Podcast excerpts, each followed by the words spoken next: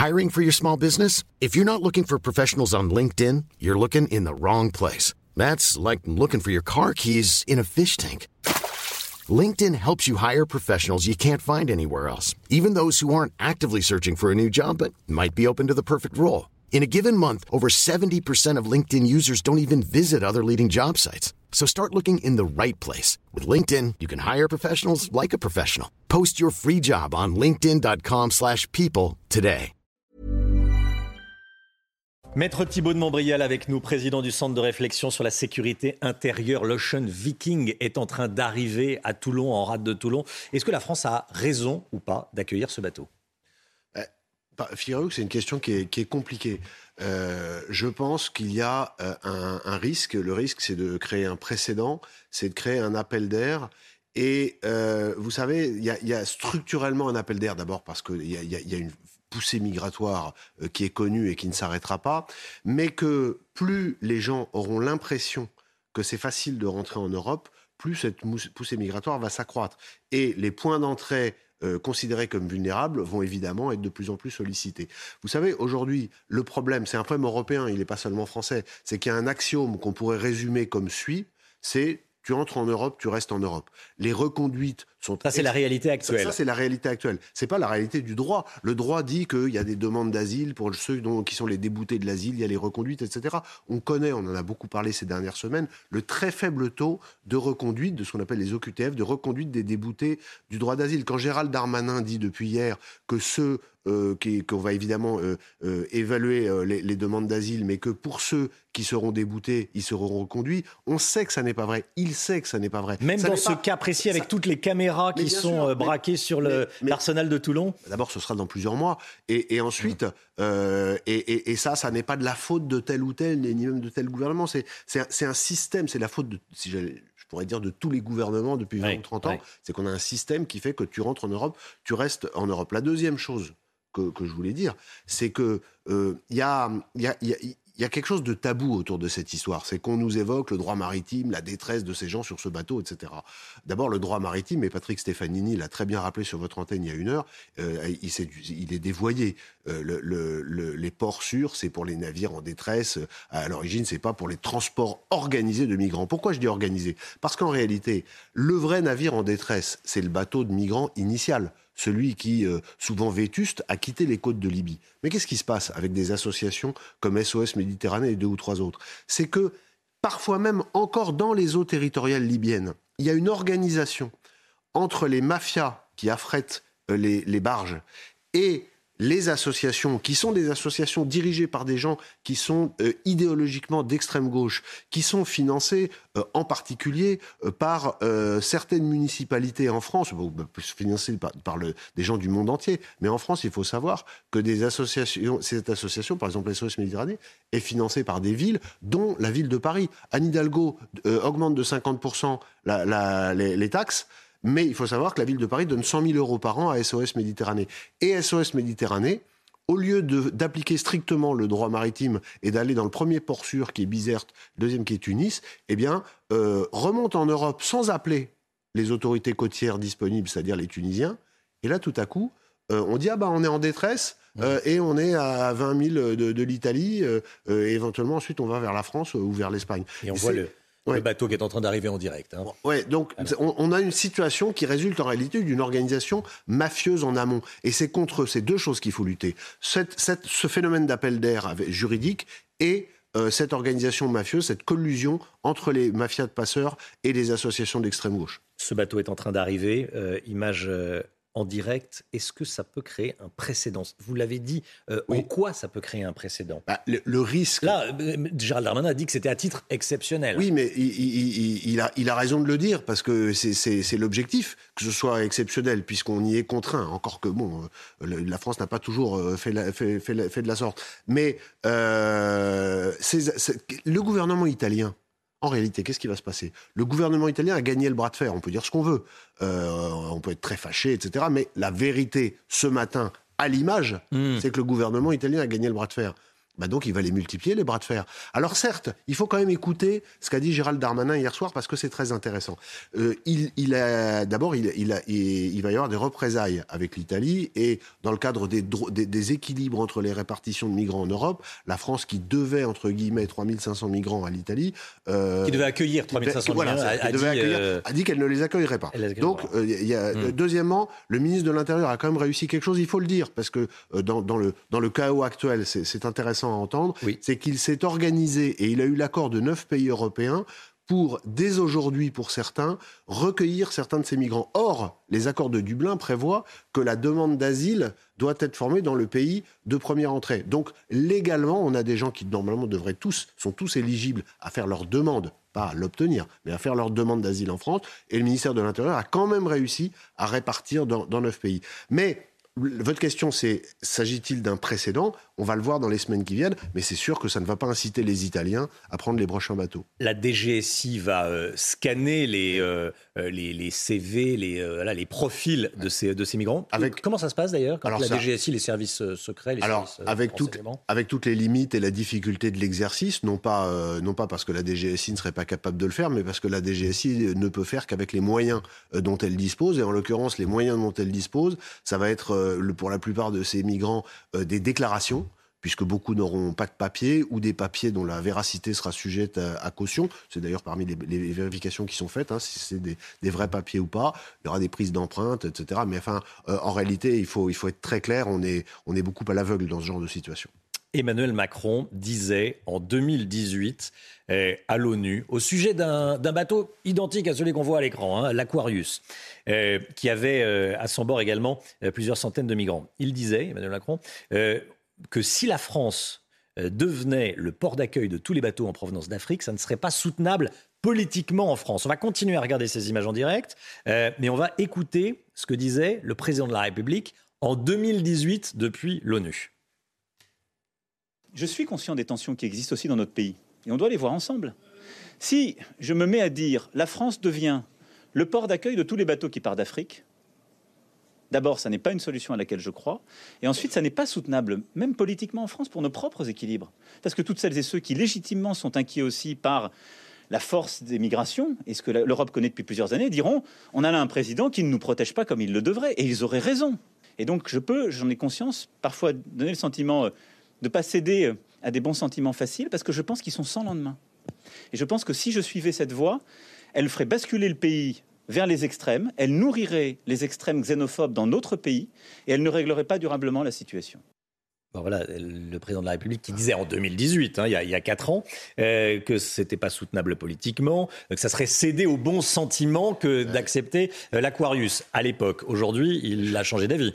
Bah, écoutez, moi j'écoute, je vais de réécouter attentivement euh, ce que disait le président de la République en 2018. J'ai envie de vous dire deux choses. Un, pas mieux.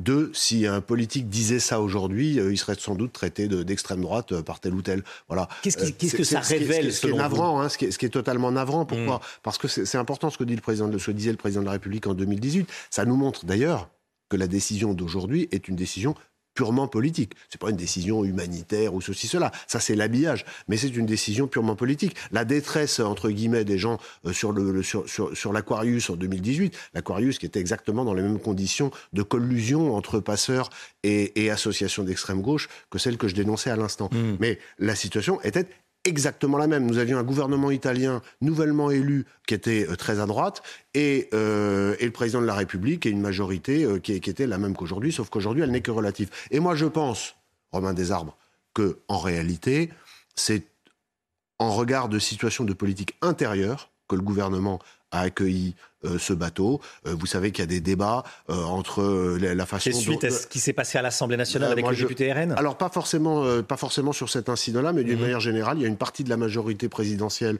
du groupe Renaissance qui considère que depuis le début du quinquennat, il y a certains, certains messages politiques trop droitiers qui ont été envoyés. Et je pense qu'en réalité, c'est de la bonne poloche, de la politique politicienne, et qu'on accueille ce bateau pour envoyer un Alors, message. C'est très intéressant. c'est mon sentiment, c'est mon analyse. Votre sentiment, c'est que le président de la République euh, a accordé ce droit à l'Ocean Viking d'arriver en France pour satisfaire l'aile gauche de sa majorité Alors moi je pense que oui, parce que sinon je vous, je vous retourne la question. Quand on vient d'entendre ce qu'il disait en 2018, discours de bon sens, auquel j'adhère à 100%. Euh, c'est, les, pourquoi l'aurait-il fait mm. Et ce qu'il dit en 2018 sur le risque de créer des déséquilibres, etc., sur les conséquences de l'immigration clandestine, parce que c'est de l'immigration clandestine, les conséquences en termes sociaux, en termes culturels, en termes de sécurité, ces conséquences, elles se sont aggravées depuis 2018. Donc ce que disait euh, Emmanuel Macron en 2018, c'est encore plus vrai en 2022. Donc pourquoi ferait-il l'inverse aujourd'hui? Moi, je ne crois pas que ce soit la volonté politique, le personnel de quelqu'un comme Gérald Darmanin, dont je ne pense pas que ce soit les lignes euh, d'accueillir ce bateau. Je pense que c'est une décision présidentielle et je pense que en bout de chaîne, c'est une décision présidentielle de politique intérieure. Qu'est-ce que l'on peut faire pour éviter ces situations? Euh, l'argument, on le disait au début de cet entretien, l'argument humanitaire, euh, il est fort quand Gérald Darmanin dit il y a des enfants à bord, il y a des femmes à bord, il y a des malades à bord. Euh, j'allais dire ça, c'est un argument qui est audible dans, l'opinion. Alors déjà, il y en avait dans l'Aquarius en 2018 et on hmm. n'a pas accueilli. On va, on va pas, oui, on va là-dessus. Mais bon, mais alors, cela dit, votre question est évidemment cruciale, elle est essentielle, elle est fondamentale. Je pense que la politique migratoire de l'Union européenne doit changer. C'est c'est pas du tout la responsabilité de la France. C'est aujourd'hui la responsabilité de l'Union européenne. L'agence Frontex, qui s'occupe de la protection des, euh, frontières de l'Europe, euh, a fait des rapports en 2016, en 2017 pour dénoncer le rôle joué par ces associations qui contribuent à l'appel d'air. Je pense que moi aujourd'hui, il faut complètement changer de paradigme. Il faut que les pays européens s'unissent sur l'impulsion un peu déjà de ce qu'est la politique des pays de l'Est de l'Europe, notamment la Pologne, pour considérer qu'il faut tout faire pour empêcher les gens d'entrer. Il y a une politique, la seule politique qui marche en matière maritime, c'est la politique australienne. Je sais que je vais faire hurler en disant ça, c'est la politique qu'on appelle de pushback. Et euh, souvenez-vous que l'année dernière, le C'est une politique extrêmement dure. Décrivez-la nous en, quelques mots. C'est bah, un mur. C'est un terme anglais. Ça veut, dire, ça veut, dire, on repousse. Hmm. Ça ne veut pas dire qu'on repousse euh, avec euh, violence et sans s'occuper des gens qui sont dans les bateaux. Ça veut dire qu'on prend en compte la détresse dans les, des gens dans les bateaux en donnant du matériel, des vivres, euh, des, du lait pour les enfants, etc. Mais que on raccompagne euh, le, bateau dans les eaux territoriales de départ. Pourquoi je vous dis ça? Parce que euh, on parlait, vous commenciez en parlant d'appel d'air, de signal, mmh. mais il faut envoyer le signal inverse tous les gens qui se précipitent et qui ils, le font parce que d'abord il y, a, cette poussée économique et, cette envie, mais surtout ils le font parce qu'ils savent que c'est possible et ils savent qu'ils vont être aidés par les associations et ils savent qu'une fois qu'ils seront en Europe, ils y resteront. Si la politique européenne change, si tous les messages que nous envoyons par nos actions changent, ben, nous allons mécaniquement euh, faire baisser la pression. C'est une question de rigueur et de volonté politique. Et le patron de l'agence Frontex, qui était un Français et qui était plutôt sur ces lignes-là, eh bien malheureusement, il a été renvoyé par la Commission. Thibault de Montbrial, vous êtes un spécialiste des questions de sécurité et vous êtes le président du Centre de réflexion sur la sécurité intérieure. Euh, est-ce que ce que l'on voit euh, à l'image touche à la sécurité? Est-ce que ça met en danger la sécurité des Français? Alors à l'évidence, oui. À l'évidence, oui. Et d'ailleurs, en termes de compassion, la première des compassions qu'un gouvernement. Et si oui, en quoi? Oui, bien, sûr. la première des compassions qu'un gouvernement doit avoir, la première préoccupation d'un gouvernement, euh, c'est envers ses concitoyens. Nous savons aujourd'hui que l'immigration clandestine fait peser euh, plusieurs mots MAUX sur euh, notre pays. le premier, ce sont des dépenses sociales supplémentaires. Donc il y a un problème économique supplémentaire. Mais surtout, il y a de plus en plus dans notre pays, et on en parle souvent sur, sur vos antennes, euh, des euh, problématiques culturelles. C'est-à-dire que les gens qui viennent euh, sur ce bateau sont en très grande majorité des hommes, des hommes jeunes, et des hommes qui sont de cultures complètement différentes.